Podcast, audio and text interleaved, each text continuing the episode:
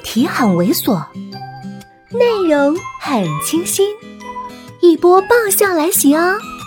作者：金刚芭比，演播：余音。我跟热锅上的蚂蚁似的，从这个房间钻到那个房间，又从那个房间钻到这个房间。宋子妍放下手中的杂志，看我：“怎么了？”我我我。看着他平平的眼神儿，我的话怎么都说不出口。其一，让我妈知道我们同居，肯定先阉了宋子妍，再灭了我。其二，即使我妈也觉得宋金龟很金龟，原谅了我。可是等她看到宋金龟对我没那么死心塌地，是我一厢情愿的凑近乎，那命运也是一样一样的，就是阉了宋子妍，再灭了我。无论哪个结果，我都是灭顶之灾呀！我看了看宋子妍，再看了看宋子妍，又看了看宋子妍。虽然她很腹黑，但是跟我老妈的彪悍还是不在同一级别上的。心里想着，那就瞒着，最坏的结果也就是我被一无所知的我妈给领回家。于是讷讷。嗯，那个，我们都快毕业了，宿舍的人想最后聚一聚，我呃能能不能回学校住几天？他意味不明的看了我许久，然后垂下了眼。随你。不知是否错觉，那语调冰冷处竟似有一丝失望，而我则是绝望的回了学校。积极整理床铺，试图给明天下午到的老妈一种“啊，原来我住在这里”的错觉。小雪回来的时候，我正爬上爬下的铺床，她这一问，我就哇哇的把事情都说了。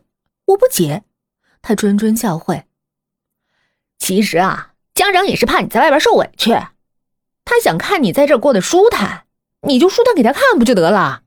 一个好工作，一个好男人，他有必要非拧着你回去吗？”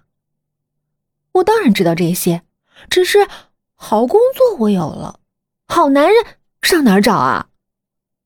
他斜眼，你们家老宋是摆设呀？哪壶不开提哪壶，我蹲在床角里画圈圈。他嘀咕：“你们这整哪一出啊？”不过还是神秘兮兮的出了主意，就算你一时找不到。难道就不能假造一个？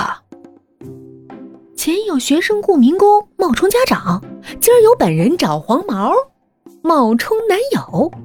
当然，刚开始他是第一次不从的。不过事实证明，正太总是会拜倒在御姐的气场之下。第二天下午，他就苦着脸陪着我到了火车站。火车停下的那一刹那，我堆起笑，挽住他胳膊，假装亲热。他身体一僵，直觉的就要推开我。我皮笑肉不笑，耳语的声音威胁：“这次给你嫂子我戏眼砸了，你试试看。”他一个哆嗦，抽出的胳膊停在了那儿。我暗笑，果然是正太好糊弄。其实他如果真试试眼砸了，我也只能眼睁睁的在一边看着。所谓试试看，就是这个意思。没等我奸笑摆上脸。我妈矫健的身姿就出现在了视线中，我拖着黄毛走过去，甜甜的喊：“妈！”黄毛还是僵着，一点反应也没有。我暗中推了推，他这才如梦方醒，也跟着喊了一句：“呃，妈。”嗨，本集就到这里，下期见。